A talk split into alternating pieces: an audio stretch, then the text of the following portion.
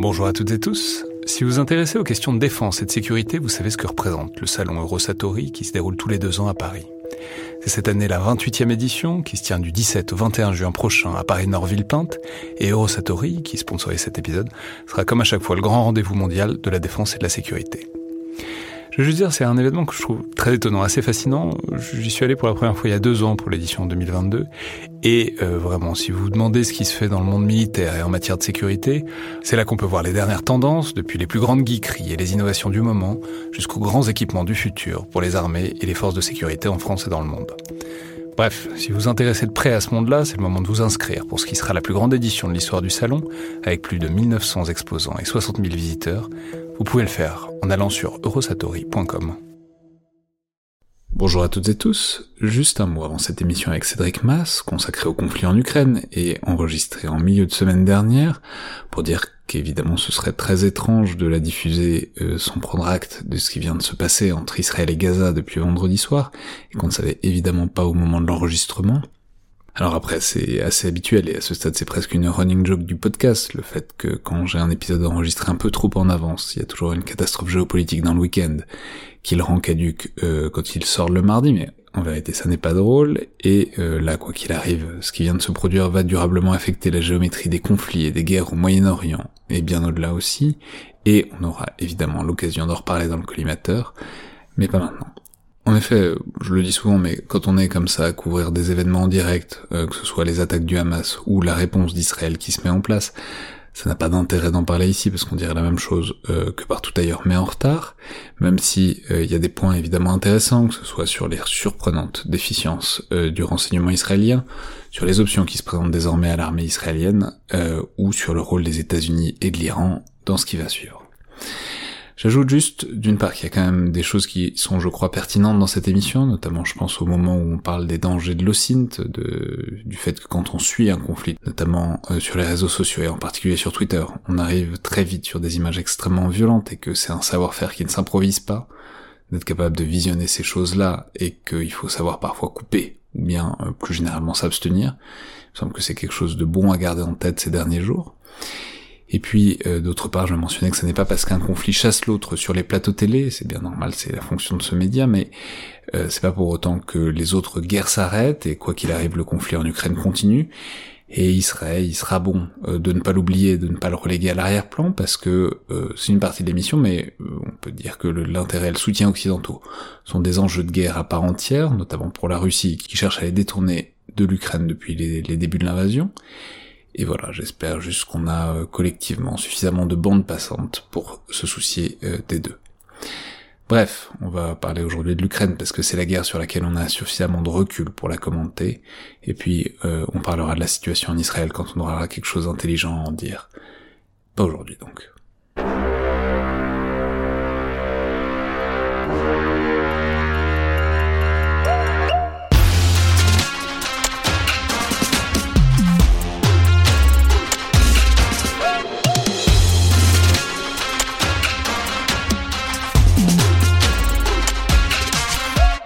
Bonjour à toutes et tous et bienvenue dans le Collimateur, le podcast consacré aux questions de défense et aux conflits armés. Podcast associé au Rubicon et réalisé en partenariat avec le Centre des études de sécurité de l'IFRI et avec le soutien de la DGRIS du ministère des Armées. Je suis Alexandre Jublin et aujourd'hui pour parler euh, de l'offensive ukrainienne, de ses résultats et de ses perspectives, j'ai le plaisir de recevoir l'un des veilleurs, appelons ça comme ça, les plus proéminents de la guerre en Ukraine en France, qui analysait et commentait l'invasion russe depuis bientôt 18 mois, l'avocat et chroniqueur chez Mediapart, Cédric Mass. Donc bonjour, bienvenue dans le collimateur. Bonjour. Alors, je vais dire quand même quelques mots pour vous présenter un peu plus, parce qu'il y a là-dedans, je crois, quelque chose de très intéressant et assez parlant sur ce conflit, et plus largement, en fait, sur l'environnement médiatique qu'il a créé, puisque je vais signaler que vous êtes originellement et surtout, je l'ai dit, professionnellement avocat, et par ailleurs, vous faites de l'histoire militaire, puisque vous avez publié plusieurs ouvrages, notamment sur la Seconde Guerre mondiale, et en particulier sur la campagne d'Afrique du Nord. Ce qui est original et en même temps pas tant que ça, il y a beaucoup, il y a toujours beaucoup d'historiens qui le faisaient en amateur, alors c'est absolument pas péjoratif, c'est simplement que littéralement ça n'est pas votre métier premier. Et c'est vrai en particulier en histoire militaire, alors ça existe littéralement depuis toujours, et euh, la voie universitaire n'a jamais eu le monopole des productions historiques. Si évidemment, je ne vais pas en dire du mal non plus, puisque c'est euh, la formation que j'ai suivie, mais et je crois que ça remplit tout à fait un rôle aussi, euh, cette profession réellement de chercheur. Mais donc vous avez depuis longtemps un intérêt pour la chose du militaire, qui s'est ensuite déployé sur des terrains plus contemporains, puisque vous avez ensuite analysé notamment la guerre civile syrienne, dont vous avez fait un livre.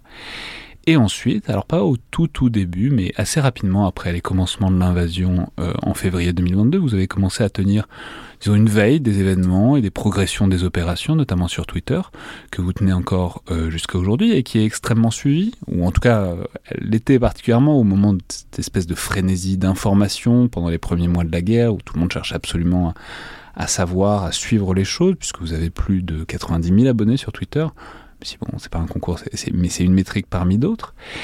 Euh, mais je le dis parce que c'est très intéressant et je crois qu'il y a un certain nombre de, personnes, de personnalités dont vous faites partie qui ont joué un rôle important euh, de ce point de vue, notamment en France et en français où c'était nettement moins pléthorique que dans la sphère anglo-saxonne. Il y avait beaucoup d'analyses en anglais, il n'y en avait pas tant que ça des, veilleurs en, français.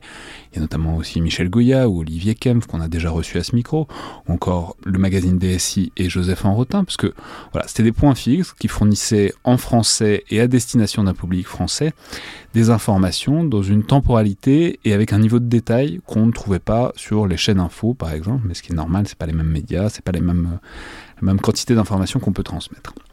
Donc voilà, un point de départ intéressant, je trouve, avant d'entrer évidemment dans le détail de cette offensive ukrainienne, avez, vous avez fait une, série une analyse en série d'articles, notamment sur Mediapart récemment, mais ce serait de vous demander, voilà, comment vous êtes saisi, disons, de ce sujet, de cet espace-là, euh, il y a maintenant un an et demi, comment vous êtes euh, spécialisé en quelque sorte sur la guerre en Ukraine? Alors, euh, c'est une question intéressante parce que il m'a fallu moi-même que je quelque part que je reconstitue l'enchaînement puisqu'on a tous été pris, moi le premier, dans un maelstrom. Hein, c'est vraiment un magma d'informations. Euh, il faut savoir qu'en réalité, euh, mon, intérêt pour les opérations en Ukraine, qui est né le 24 février, avant cette date, je n'avais pas particulièrement suivi ce qui se passait en Ukraine. Je savais qu'il se passait des choses dans le Donbass depuis 2014-2015, mais j'étais plus, euh, plus vraiment plus prosaïquement concentré sur ce qui se passait en Syrie. Hein. un petit peu la Libye en 2011, mais après très rapidement la Syrie, pour une raison très simple qui est que, comme vous l'avez dit, j'ai écrit, écrit des ouvrages en histoire militaire à Seconde Guerre mondiale euh, en Méditerranée, en Afrique du Nord. Et il se trouve que, alors c'est une corrélation sur laquelle pour l'instant je n'ai aucune euh, explication logique, la plupart des champs de bataille euh, de conflits importants au cours de la Seconde Guerre mondiale sont les pays qui se sont réveillés lors du printemps arabe de 2011. Tunisie, Égypte, Libye, Syrie. Bon, un peu le, le Bahreïn aussi, mais, euh, mais voilà, donc c'est une. Je me suis retrouvé à reconnaître les cartes sur lesquelles je suivais les mouvements euh, des, des, opérations entre 1940 et 1943 essentiellement. Car euh, l'espace évolue, mais la géographie est têtue quand même, et, du coup, y a, y a, c'est utile de bien connaître un endroit, même si c'est à distance, pour, pour analyser, les, les opérations. Exactement, et je me rappelle d'un échange en 2011 avec Michel Goya, où je lui disais tiens, c'est marrant, à Mercel Briga, c'était le verrou déjà euh, à l'époque, en 1941. C'est là où deux fois euh, les, Italiens et Rommel se sont arrêtés avant de lancer leur contre-offensive. Et une fois que le verrou saute à Mercel Briga, il n'y a plus rien qui arrête. Il n'y a plus d'obstacles géographiques majeurs jusqu'à Benghazi par le sud, puisque c'est une grande plaine d'Alaguela, euh, enfin d'Aguedabia plus exactement. Et, donc, et, donc, il m'avait dit, oui, c'est vrai, comme quoi les hélicoptères et les missiles ne changent pas les fondamentaux de la géographie sur les opérations, mais ça, c'est pas nouveau et ça ne sera pas, j'espère, le plus original que je pourrais euh, énoncer euh, aujourd'hui. Alors, donc j'étais euh, sur l'aspect syrien et euh, le suivi du conflit syrien, quand on est, euh, comme moi, investi aussi dans une activité où, chevillé au corps, on a l'attachement aux droits et libertés fondamentaux, aux droits de l'homme, etc., ça a été un suivi qui a été assez éprouvant parce que, euh, finalement, on a vu les puissances occidentales, les démocraties, le camp des démocraties se retirer du soutien aux rebelles syriens, abandonner entre Daesh et, pour schématiser, et le régime d'Assad qui, lui, a été fortement soutenu à partir de septembre 2015 notamment notamment par la Russie. juste une très légère correction, Alexandre. L'ouvrage sur la guerre civile syrienne qui va sortir en langue anglaise avec Tom Cooper hein, en co-auteur n'est pas encore terminé, donc il n'est pas encore sorti. Ça va être la deuxième partie, donc de 2013 à, à 2016, essentiellement la bataille d'Alep. Bon,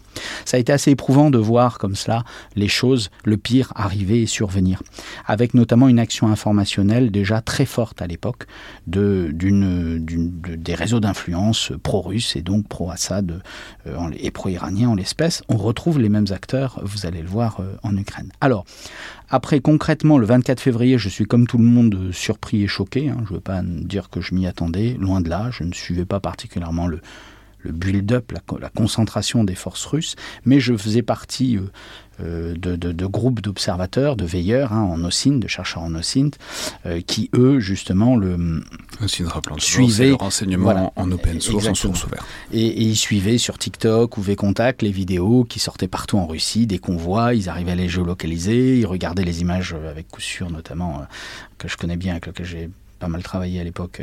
Euh, en tout cas, j'ai suivi ses travaux. Euh, donc, on, voyait la concentration. je me disais, il y a quelque chose qui se passe, mais bon, euh, avec Poutine, on n'est jamais sûr de rien. Et même si le pire est toujours envisageable, on peut toujours espérer que les, manœuvres informationnelles américaines dévoilant à l'avance les risques et la menace pouvaient peut-être l'amener à reculer. Ça n'a pas été le cas. Le 24 février, il se trouve que j'avais pas de rendez-vous dans mon activité, donc j'ai pu me plonger dans le suivi avec l'avantage de, quelque part, enfin l'avantage entre guillemets, mais euh, d'avoir déjà une certaine méthodologie et des outils pour traiter ce flot, c'est-à-dire cette éruption quasiment euh, volcanique d'informations, euh, pour pouvoir traiter à la fois...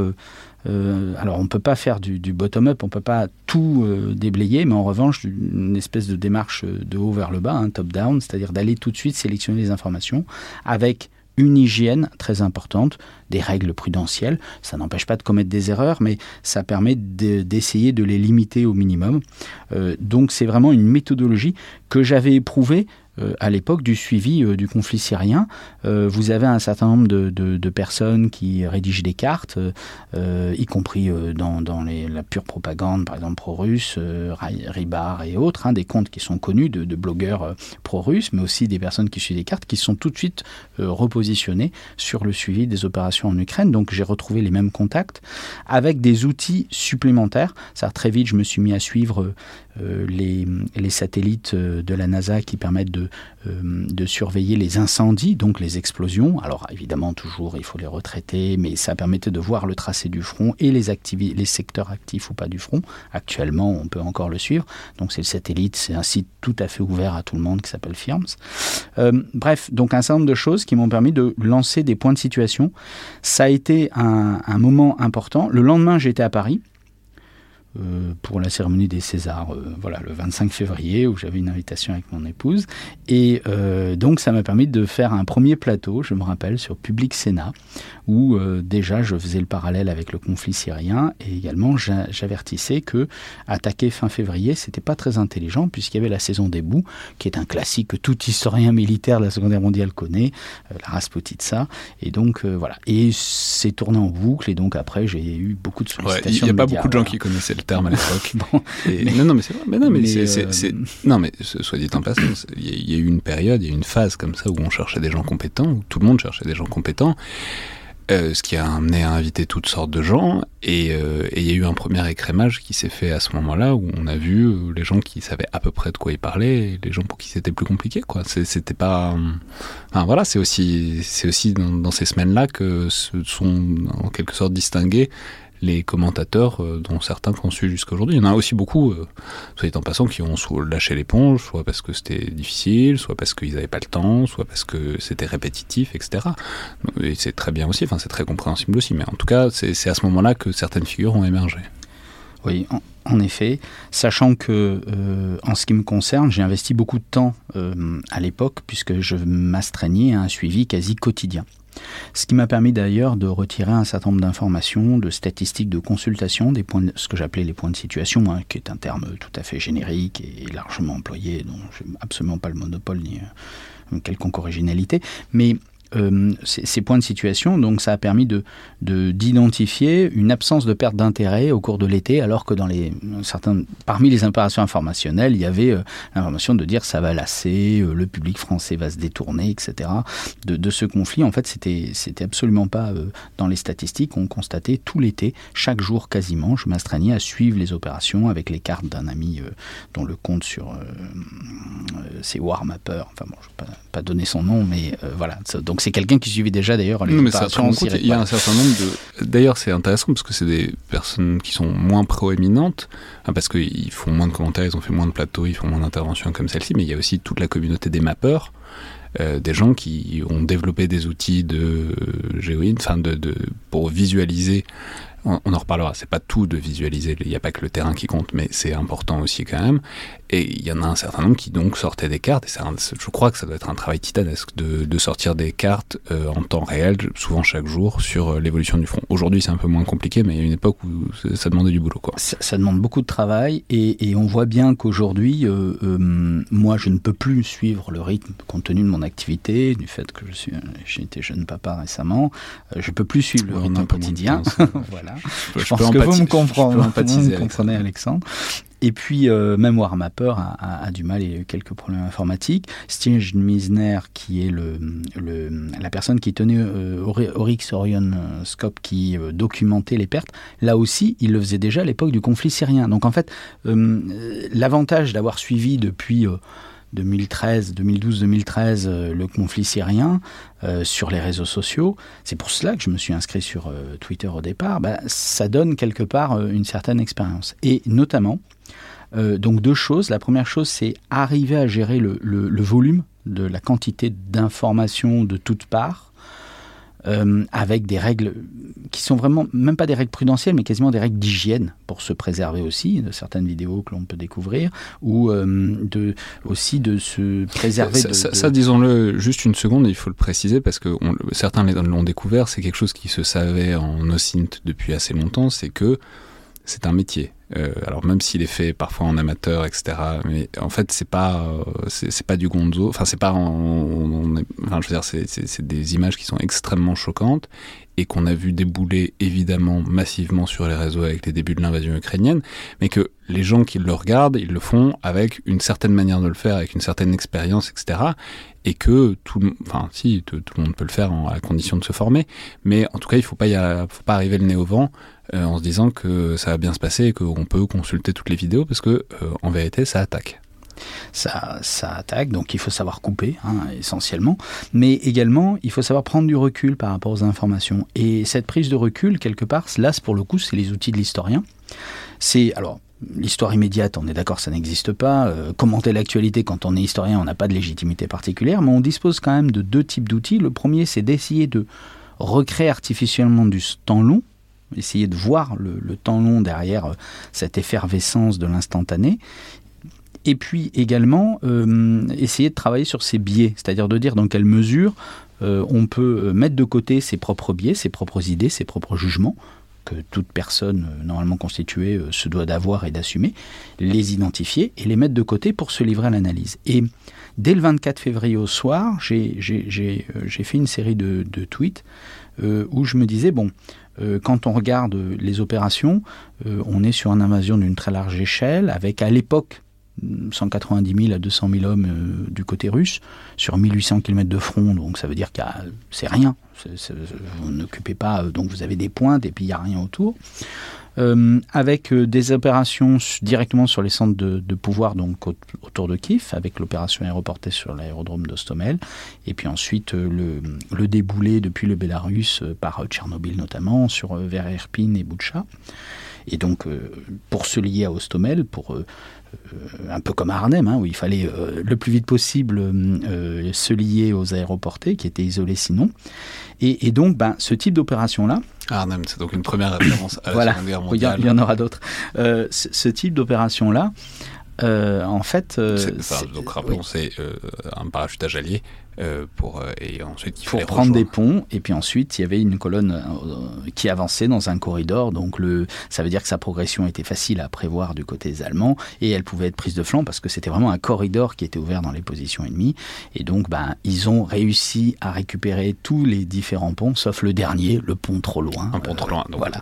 c'est de ce film donc un pont trop loin qui repasse régulièrement voilà. Euh, et, donc, euh, bon, là, ils ont réussi, hein, les Russes, puisqu'ils ont vraiment pu euh, progresser dans la profondeur très vite. En, 48 heures, à peu près, la liaison est faite avec Ostomel, ce qui est un, succès majeur, puisqu'il y avait un certain nombre de coupures qui n'ont pas nécessairement été détruites par les Ukrainiens. Mais en revanche, donc le soir du 24 février, je me dis, ce n'est pas une opération, euh, pour le coup, d'attrition, on n'est pas sur une opération construite dans euh, le temps long, on est sur un coup qui doit euh, réussir dans les 48 heures. et là, la référence, c'est pas tout à fait Arnhem, c'est plutôt la Crète en fait. C'est-à-dire qu'on a vraiment une opération comme ça, un pari. Et si en face l'ennemi, donc les Ukrainiens, ne se désunissent pas, ne se dispersent pas et ne cèdent pas tout de suite leur centre de commandement, eh bien là, les, tous les paris qui ont été faits partout sur le front eh bien, vont se retrouver isolés et en difficulté et avec euh, des problèmes. Donc si ça ne marche pas au bout de 48 heures, ça va être, un, je me rappelle les termes, parce qu'évidemment il faut rester très prudent, ça sera une autre guerre qui commence et ça sera plus la même chose. Donc écrire ça le 24 février alors que tout le monde est encore sous le choc, bah, c'est juste toujours pareil, avoir cette, euh, cette prise de recul. Et puis, euh, évidemment, on a, vu, on a vu ce que ça a donné. Euh, le point de bascule très important, là encore, la grille avec la, d'analyse euh, comparative avec le, suivi du conflit syrien est importante, c'est qu'en Syrie, la communauté occidentale s'est désunie et a fini par cesser de soutenir les, opposants à Poutine et à ses amis, donc Bachar al-Assad en ce qui concerne Damas et le Hezbollah. Et puis là, donc les forces russes et, directement, pseudo-républiques séparatistes à l'époque, qui ont été annexées depuis, eh bien, euh, là, le, soutien occidental a été immédiat euh, et massif. Et donc, alors, bien évidemment, ça ne sera pas suffisant. Euh, aujourd'hui, on peut en parler hein, de, ce soutien, mais en attendant, à cette date, c'était vraiment ce qui faisait la différence. Et donc, ben, le, point d'analyse qui est encore applicable aujourd'hui, c'est euh, la Russie va chercher à nous amener à ne plus soutenir l'Ukraine et l'Ukraine doit, elle, continuer à soutenir. Et là, bah, vous creusez, euh, vous avez le livre blanc de la défense de 2021 euh, signé par le président Zelensky qui explique bien que un des points de, j'allais dire de fixation, un, des points importants, un des points décisifs pour l'Ukraine, c'est d'obtenir le soutien face à la Russie. Et puis un des points de la Russie, c'est d'essayer de nous, empêcher ou de que nous cessions de soutenir, comme nous l'avons fait pour la rébellion syrienne, qui au départ était soutenue au, sud et au nord de, la Syrie. Et puis progressivement, on a coupé, on a coupé les robinets suite à une action informationnelle euh, des réseaux d'influence russes qui nous a, qui a fini par convaincre les décideurs occidentaux que soutenir les rebelles syriens, c'était soutenir les djihadistes, donc Daesh. Voilà. Et donc là, on, a, euh, avec des éléments de langage assez similaires, en remplaçant djihadistes et islamistes par néo-nazis, mais c'était quasiment un discours copié, calqué. Et donc, quand vous voyez la construction de ce discours, quand vous voyez qu'il a réussi à un moment donné, eh bien, vous cherchez après de voir dans quelle mesure il peut réussir, dans quelle mesure il peut échouer. Et il a échoué au cours de l'année 2022. Euh, maintenant, 2023, vous voyez que, bon, euh, Vladimir Poutine, on ne peut pas lui retirer une qualité, c'est l'obstination. De toute façon, il n'y a pas trop le choix. Hein. Euh, donc, donc aujourd'hui, il, il continue avec de nouvelles méthodes. Et ça, j'espère qu'on y reviendra parce que l'aspect couplage des opérations militaires sur le terrain et des aspects informationnels, donc la résonance que l'on donne dans les médias aux opérations militaires, c'est quelque chose aussi que j'ai constaté en Syrie. Mais à l'époque, je me disais, c'est parce qu'on est sur des groupes irréguliers qui ont besoin de financeurs, donc qui ont besoin d'exister, de montrer qu'ils existent.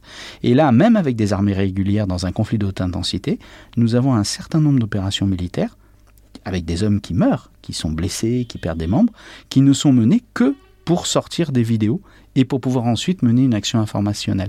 Donc c'est très intéressant de voir que euh, le champ informationnel n'est plus un accessoire des opérations militaires sur le champ de bataille, mais devient aussi important que les, champs, des opérations militaires. Bien sûr, mais ah, justement, restons là-dessus une seconde, puisque vous avez parlé une seconde de vos biais, des positionnements et du fait qu'il fallait savoir les identifier, les mettre à distance, et évidemment, mais en fait, ça pose la question de votre position, puisque c'est, je vais le dire euh, de l'extérieur, on vous a parfois qualifié de militant, euh, ce qui est ce qui est pas faux. Enfin, en, fait, là-dedans, il y a toujours la question de l'objectivité qui est, on l'a déjà dit souvent à ce micro, mais il n'y a pas de fatalité à être objectif. C'est pas c'est pas un objectif en soi, c'est pas une, fin en soi. Et a priori, en France, on est tous plus ou moins d'accord sur euh, le fait que, en fait, l'Ukraine a été agressée. C'est une histoire dans laquelle c'est assez facile de trouver des gentils et des méchants. Peut-être un autre parallèle avec la Seconde Guerre mondiale euh, qu'on peut faire là-dessus, ou encore avec la guerre civile syrienne, même s'il y a un moment où c'est devenu effectivement un peu plus trouble. Mais du coup, comment est-ce que vous concevez votre rôle là-dedans? Puisque vous le dites vous-même, donc c'est une guerre qui se, qui se place aussi sur le plan informationnel. Donc en tant que tel, bah, en fait, ce que vous décrivez, ce que vous produisez, ça entre aussi comme des armes dans ce champ de bataille informationnel. C'est pas seulement un point de vue extérieur. Donc voilà, comment est-ce que vous, considérez, comment est-ce que vous, vous positionnez par rapport à ce tableau et à ce champ de bataille-là?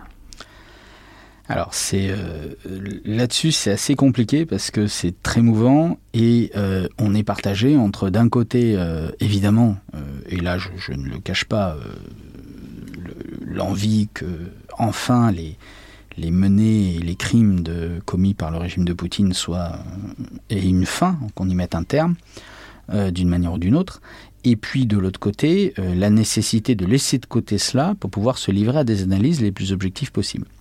Donc du point de vue des analyses, c'est assez simple de mettre de côté euh, même ces désirs profonds pour dire, ben voilà, la réalité. Euh, aujourd'hui, enfin, à partir de l'été 2022, quand on dit que l'armée russe perd des savoir-faire, c'est pas du militantisme, c'est des choses qui sont documentées et on le verra au cours de l'été 2023, cette perte, hein, ce croisement des courbes et cette baisse des courbes des, savoir-faire euh, de l'armée russe s'est encore aggravée. euh, bon, il y, a des éléments euh, tout, tout, à fait flagrants euh, à ce niveau-là sur l'incapacité de mener des opérations offensives ou d'attaques locales complexes. ça, c'est une première chose. On peut perdre des savoir-faire qui ne veut pas dire perdre de capacité brute, parce qu'ils ont cherché à compenser autrement, ils ont du volume, mais, voilà. mais, mais, en tout cas, en termes de, de compétences, c'est certain que l'armée russe, que Vladimir Poutine avait réussi à monter depuis une dizaine d'années, une armée qui voulait se comparer en tout cas aux armées occidentales en termes de perfectionnement et de savoir-faire, disons la pointe du diamant, est certain qu'elle a, été rasée. Elle, a été euh, largement euh, entamée. Euh, donc ça, c'est pas du militantisme. Maintenant, en, fait, après, à partir de quel moment on, on, peut, on doit cesser d'ignorer que ses propres analyses deviennent un enjeu, euh, un jouet ou un élément dans cette, euh, cet affrontement informationnel qui nous dépasse euh, complètement, mais qui est aussi important, puisque nous en sommes à la fois le, le, les acteurs, mais aussi les cibles, puisque ce sont nos perceptions à nous occidentaux qui sont la cible des, actions informationnelles, que ce soit de Kiev ou de Moscou. Eh bien, là, dans ces cas-là, j'ai pas de solution, tout à fait. alors, je, me raccroche à un principe un principe juridique euh, qui est de euh, voilà ne, ne, pas nuire. Voilà simplement. C'est-à-dire qu'à chaque fois que mes analyses peuvent nuire un camp ou un autre eh bien je vais m'abstenir. C'est typiquement euh, quand j'identifie pour des raisons euh, et une démarche tout à fait logique début septembre un secteur qui est très calme et sur lequel il peut éventuellement se passer des choses et puis que j'identifie d'une préparation d'artillerie euh, nouvelle c'est-à-dire une activité par les satellites firms le 3 septembre dans le secteur de Balaklia et au nord d'Isium où je me dis tiens là il se passe des choses. Je pourrais tout de suite dire voilà il va se passer quelque chose etc bon d'une part c'est un pari intellectuel je peux me tromper. Et puis d'autre part s'il va se passer réellement quelque chose comme je suis devenu aussi un, élément de cet affrontement informationnel j'ai aucune raison euh, aucun intérêt de, voilà. Donc la recherche du scoop c'est la meilleure manière de commettre des erreurs et surtout de nuire voilà. Donc euh, donc ce principe ne pas nuire euh, je, voilà. Après on peut être d'accord que moi nuire à l'armée russe ça me pose pas particulièrement de problème moral. Cela dit il faut faire gaffe aussi aux effets paradoxaux que ça peut avoir. C'est à dire si on se met à en tant qu'analyste euh, depuis la France à taper sur des casseroles et, à dire attention ils vont les Russes vont attaquer par là. Bon a priori euh, ça peut juste aussi faire du bruit et euh, pour, enfin je veux dire les Ukrainiens savent ce qu'ils font. Ils n'ont pas forcément besoin des, de, de, faire du boucan, enfin qu'en France on fasse du boucan sur tel ou tel point. C'est tout le problème. Je ne sais pas dans quelle mesure euh, un tweet d'une personne en France euh, qui a un peu d'audience va influer. Hein, c'est le battement du papillon, on ne sait pas. Voilà, c'est euh, la goutte d'eau qui va renforcer un, courant et on ne sait pas quelle est la goutte d'eau qui fait déborder le vase hein, dans toutes celles qui se sont additionnées. Et on ne sait pas si, si les Ukrainiens lisent Twitter et on ne sait pas s'ils lisent, mais en tout cas, enfin, on ne sait pas s'ils le lisent parce qu'ils trouvent ça intéressant éventuellement pour conduire des opérations. S'ils lisent Twitter, bah, aux États-Unis notamment, évidemment que c'est très important pour euh, prendre la température de l'opinion publique. En vrai, on n'en sait rien, donc il faut faire un peu gaffe quand même. Alors, je peux vous dire que c'est lu, y compris sur le front. Parce qu'après, euh, ce qu'on va perdre avec Twitter, hein, c'est la possibilité d'être contacté, chose que j'avais déjà vécue à la Syrie, par des acteurs sur le terrain directement. Voilà. Donc là aussi, qui veulent nous faire passer des messages. Euh, donc ça, c'est une première chose. Mais pour revenir sur, sur une euh, question très intéressante de savoir... Ça, pour le coup, c'est difficile à checker. Euh... Si, euh, il suffit de demander des vérifications et puis après de voir quelle information on nous fait passer. Euh, et puis de voir s'il peut y avoir réellement des échanges, sachant qu'on bascule très vite, hein, parce que c'est pas les DM Twitter qui permettent d'avoir une quelconque sécurité. Donc après, on bascule sur d'autres signaux ou Telegram pour avoir des échanges un peu plus, euh, que ce soit avec des journalistes sur le front, hein, qui sont sur le front, ou directement. Moi, j'ai eu des contacts avec des, combattants sur le front.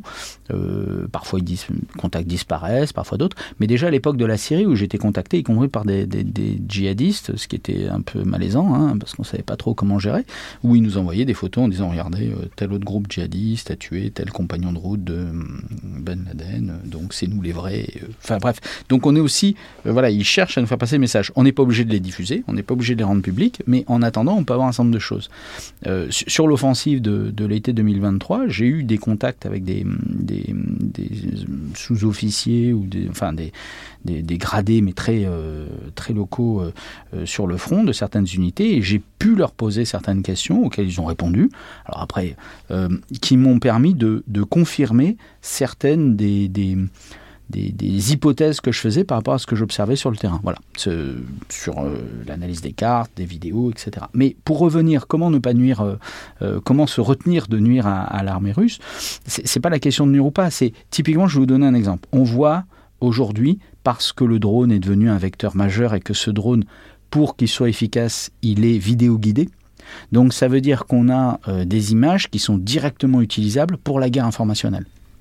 Donc elles sortent, alors avec un délai euh, plus ou moins intéressant, hein, ça peut être 24 heures comme ça peut être 7 euh, jours ou 8 jours. contrairement à la Syrie, en Ukraine, on a un délai plus important entre le moment où les images sont tournées et le moment où elles sortent. Hein. Alors qu'en Syrie, c'était vraiment matin pour l'après-midi. Quand ils visaient, on avait déjà les vidéos des tirs des missiles anti-chars guidés par les groupes rebelles, ce qui permet ensuite de documenter les pertes de chacun euh, en identifiant l'engin blindé, savoir si ça avait été touché ou pas. Euh, donc on avait toujours les mêmes types de vidéos. Hein. On avait le montage du poste avec le numéro de série, puisqu'en fait ces vidéos étaient nécessaires pour que les groupes rebelles puissent justifier à leurs fournisseurs américains, soit la CIA, soit le ministère de la Défense, qu'ils euh, avaient bien utilisé les missiles qui leur avaient été livrés, qui étaient d'ancienne génération, hein, c'était pas des javelins, dans, contre le bon ennemi et pas contre un autre ennemi. Donc c'était des vidéos. Et ces vidéos sortaient ensuite très rapidement pour la propagande, que ce soit sur Telegram ou sur Twitter. Bon, bah là, on a des vidéos aussi de drones, et notamment on voit des vidéos avec des, choses horribles qui arrivent à des soldats russes. Je ne vois aucun intérêt à les rediffuser. Euh, moi, de voir des vidéos de véhicules blindés dont on sait qu'ils sont chargés d'hommes explosés, quelle que soit la, la couleur euh, de l'uniforme et l'écusson qu'il y a sur l'uniforme, on ne peut jamais s'y réjouir. Donc vraiment, euh, ne pas nuire, voilà, dans ce sens-là, rester dans un centre de valeurs. Il y a, parce qu'il y a une, une, sorte de pornographie de ce type de vidéo qui devient très malaisante aussi, surtout qu'elles sont pléthores. Hein, ouais, mais et d'autant qu'il y a une frontière évidemment qui s'efface avec le jeu vidéo qui est très perturbante parce que euh, je sais pas, moi j'ai le souvenir il y a quelques mois de ces vidéos de tranchées, euh, de combats de tranchées pendant l'offensive, euh, je pense que c'était déjà l'offensive euh, d'été ukrainienne. Et c'est très compliqué parce que en même temps on a accès c'est un matériau incroyable, extrêmement révélateur et qui donne accès à un truc qu'on ne comprend pas sinon. C'est incroyablement choquant parce qu'on voit des gens mourir vraiment en gros plan à la GoPro et en même temps c'est pas si choquant que ça parce qu'en fait on joue exactement c'est exactement le même point de vue que si on jouait à Call of Duty ou quelque chose comme ça Vous, avez deux choses. La première, c'est que ces vidéos tournées à la GoPro, rappelez-vous que c'était une des signatures de Daesh, hein, de l'État islamique, donc c'est pas nouveau. Et puis également, vous avez eu des vidéos de faux combats aériens euh, piqués de jeux vidéo. Euh, voilà. Donc on avait donc en plus avec l'intelligence artificielle, il va falloir se, méfier de plus en plus de la signature photographique géolocalisable parce qu'on va pouvoir avoir en plus de plus en plus d'images euh, truquées et trucables. Sachant que ces vidéos sont souvent montées puisqu'on voit à la fois la vidéo à la GoPro et après on a le drone qui suit les opérations avec même le petit drapeau des, hommes qui se déplacent dans les tranchées, ce qui permet de suivre l'opération. Mais il y a toujours derrière un message qu'on cherche à faire passer. Donc il faut savoir euh, le distinguer et surtout s'en mesurer. Une des, plus grandes erreurs pour terminer sur euh, la méthode, ça serait de prendre à égalité la propagande des deux camps puisque les techniques de propagande, les, stratégies même de, propagande des deux côtés, que ce soit du côté russe ou du côté ukrainien, ne sont pas du tout les mêmes. Donc il faut savoir les identifier et prendre en conséquence. cest typiquement, euh, croire qu'on est objectif quand on prend 50% des informations côté russe et 50% côté ukrainien, c'est une erreur parce que les Russes appliquent certaines stratégies de propagande et les Ukrainiens en appliquent d'autres. Notamment en ce moment où on a le silence opérationnel côté ukrainien et puis le côté russe qui ne s'est jamais embarrassé d'une quelconque vraisemblance. Les chiffres officiels des avions et des hélicoptères abattus euh, euh, annoncés par le ministère de la Défense russe sont supérieurs à tout ce que les Ukrainiens ont pu jamais avoir euh, à disposition, et notamment en état de marche. Vous voulez dire en termes de vidéo, il y a une technique, de, il y a une stratégie de flooding, de, enfin, c'est-à-dire des Russes, c'est-à-dire ils balancent autant de vidéos que possible, alors que les Ukrainiens sont plus, sont plus. Vous avez une vidéo, une attaque, donc le 3 juin, 3 et 4 juin dans le secteur de Rivnopil. Vous avez une attaque d'une colonne d'une compagnie renforcée ukrainienne sur laquelle on pourra revenir quand on abordera les opérations, qui a été filmée sous différents angles et qui nous ont sorti tout l'été.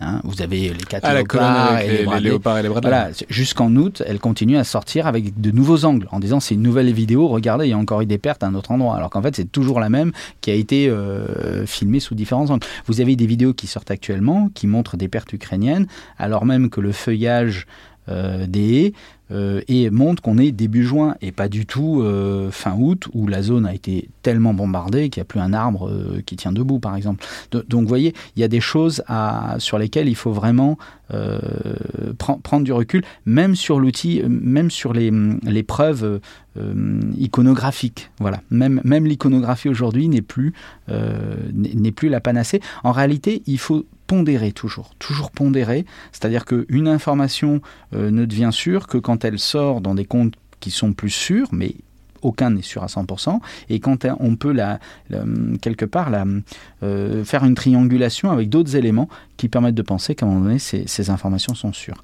Évidemment, une vidéo géolocalisée avec une date euh, vraiment documentée, ça, ça reste la panacée, mais jusqu'à quand avec l'intelligence artificielle, c'est un vrai sujet. Alors, passons peut-être à la phase euh, la plus récente des opérations. Alors, j'ai dit que vous avez publié une série, donc vous publiez régulièrement des articles, des chroniques sur Mediapart. Notamment, vous avez publié un diptyque qui doit devenir, je crois, bientôt un triptyque euh, concernant euh, l'offensive ukrainienne depuis l'été, que j'ai trouvé tout à fait intéressant et stimulant, puisque ça donnait une vision d'ensemble à l'échelle de, de l'offensive. C'est très compliqué parce que les soit on analyse dans, à l'échelle de 18 mois, soit on analyse des petits fronts, etc. Il faut, conserver, euh, il faut restituer une, sorte de logique opérationnelle au sein de grandes opérations. Parfois, ça manque, euh, disons, dans, le, ce qui sort. Alors peut-être on peut revenir un tout petit peu en arrière, puisque évidemment on sait que c'est une offensive ukrainienne qui a suivi l'offensive russe de l'hiver, qui s'est terminée au printemps, quoi. Euh, qui a, donc on a souvent résumé à euh, la bataille de Bakhmut, mais qui dépasse aussi tout à fait ça. Mais voilà, peut-être pour placer le tableau, euh, replacer le tableau rapidement de cette offensive ukrainienne, voilà, sur quoi est-ce qu'elle s'est achevée pour vous? Quelle, était la situation à l'issue de cette grande offensive qui avait un peu piétiné quand même des Russes à l'hiver? Alors, d'abord au préalable, je dois donner un crédit à Johan Michel dans le collimateur, puisque c'est lui qui m'a vraiment convaincu. Mais c'est ennuyeux, il a toujours raison, ce garçon. Donc, euh, euh, il m'a convaincu qu'il fallait cesser de parler de contre-offensive, puisqu'en réalité, on est vraiment dans une offensive d'hiver russe et ensuite une offensive d'été euh, ukrainienne. D'ailleurs, ces mentions offensive d'hiver, offensive d'été sont un renvoi direct aux séquences qui d'offensives alternées sur le front de l'Est de 1941 à 1944. Enfin, en 1944, c'était plus que des offensives soviétiques, hiver comme été, mais les autres époques, on avait une offensive d'été allemande et une offensive d'hiver. jusqu'en 43, offensive d'hiver russe, soviétique, pardon, qui n'étaient pas du tout des contre-offensives. Donc là, il, a tout à fait raison. Donc il faut cesser de parler de contre-offensive. Déjà, parler de contre-offensive, c'est déjà adopter un biais qui serait que les Ukrainiens allaient lancer une offensive pour reprendre ce qu'ils avaient perdu au cours de l'offensive d'hiver russe. Alors, en fait, l'offensive d'hiver russe, elle commence avec la conjonction de trois, trois éléments. Nous sommes en novembre. 2022. Nous avons d'une part euh, le lancement en octobre de l'offensive stratégique Sourovikine euh, de missiles et de drones contre le système énergétique et les villes ukrainiennes. Ça, c'est une première chose, qui a été négociée avec Poutine, je pense, en contrepartie de, l'autorisation de se replier de Kherson. Nous avons, euh, là aussi, c'est l'effet Sourovikine, le, la mise en avant de Wagner, sur le secteur euh, Soledar-Bakhmut. Et nous avons l'arrêt de la séquence d'offensive qui avait commencé fin août, euh, ukrainienne, où les Ukrainiens avaient enfin pris l'initiative stratégique, ce qu'ils n'avaient pas réussi à faire alors qu'ils avaient tenté depuis euh, fin mars. Hein. Dès euh, l'annonce des premiers replis euh, russes autour de Kiev, nous avons des tentatives de contre-attaque ukrainiennes, nous avons des tentatives régulières de contre-attaque lors des offensives russes, que ce soit à Mariupol ou dans le Donetsk, à Siverodonetsk. Les, les Ukrainiens tentent de reprendre l'offensive à Kherson, à Kharkiv, ça ne marche pas. Et là, à la fin de l'été, eh nous avons une séquence d'offensives ukrainiennes qui réussit et qui culmine avec la libération euh, d'Izium, Liman, et puis ensuite au nord-est, et tous les abords de Kharkiv, et puis au sud, euh, Kherson qui est libéré aux alentours du 11 novembre. Et à l'issue de cette séquence, les Ukrainiens sont contraints de s'arrêter, non pas parce qu'ils euh, en ont envie, mais simplement parce que d'une part leurs forces sont épuisées, et d'autre part le soutien occidental n'est plus suffisant. Donc ils doivent se mettre en posture défensive et ils laissent l'initiative aux Russes qui se retrouvent avec l'initiative et qui attaquent. Alors ils attaquent à plusieurs endroits au départ, notamment à Vouledar, ça se termine dans un, euh, dans un échec meurtrier. Et puis ils attaquent ensuite, mais là c'est Wagner qui est à la manœuvre, mais pas que Wagner. Il y a aussi des troupes aéroportées, puisqu'en réalité on a tout un clan euh, troupes aéroportées, troupes d'élite et euh, mercenaires Wagner qui s'opposent aux forces de ligne et du ministère de la Défense russe et du chef d'état-major Gerasimov. Bon, euh, donc, ce clan-là est à la manœuvre, et donc à partir de mi-novembre, on a une montée d'une pression qui existait déjà avant, d'abord euh, sur Soledar et ensuite sur Bakhmut, avec une progression qui se fait avec des attaques, des assauts d'infanterie. Euh, alors, certains sont des assauts frontaux les Ukrainiens parlent de Zergrush en référence à un jeu vidéo, une créature qui, euh, qui, a beaucoup de ressemblances avec euh, les, araignées de Starship Troopers, un autre film. Euh, bon, et puis on a, et puis on a déjà à l'époque Elon Musk qui coupe par intermittence Starlink, et donc ce qui, avec d'autres erreurs du commandement local ukrainien, fait que progressivement ils perdent le flanc nord, Soledar qui est une toute petite ville minière au nord de Bakhmut, qui est elle-même une petite cité minière. Et puis progressivement, les, Russes prennent pied dans Bakhmut, menacent le sud, et puis s'avancent tout l'hiver sur Bakhmut, et puis tout le printemps. Voilà. Le choix des Ukrainiens, c'est d'abord de résister au maximum, de résister, pour priver les Russes d'un succès informationnel qui serait la prise d'une ville importante, de l'importance de Bakhmut. Puisque sur le front de l'Est, c'est une constante. On apprécie euh, les grandes victoires par la libération des villes. Voilà, des grandes villes. Bon.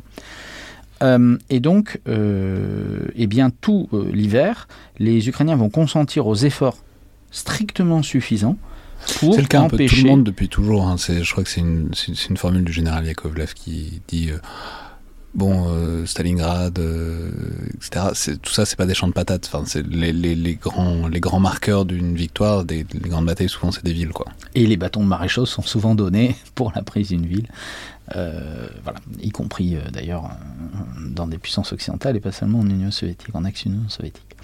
Le, et donc, on a on a donc cet effort qui est réalisé, qui est très coûteux, très meurtrier, mais qui reste à l'économie quand même, puisque dans le même temps, les Ukrainiens, euh, qui ont pu obtenir des livraisons plus importantes des Occidentaux, après le, petit creux là, de, novembre-décembre, euh, donc euh, arment et forment de nouvelles, avec la levée de la mobilisation de nouvelles vagues de conscrits, armes et forment de nouvelles, une nouvelle vague de brigades et donc constituent une masse de manœuvre qu'ils vont essayer de préserver. Alors l'objectif des Russes, c'est pas simplement d'avoir un succès informationnel à la prise de Bakhmut, ça reste un objectif, mais c'est surtout d'amener les Ukrainiens à euh, user leur masse de manœuvre pour les empêcher de lancer euh, là ce qu'on appelait à l'époque la contre-offensive et donc leur offensive d'été.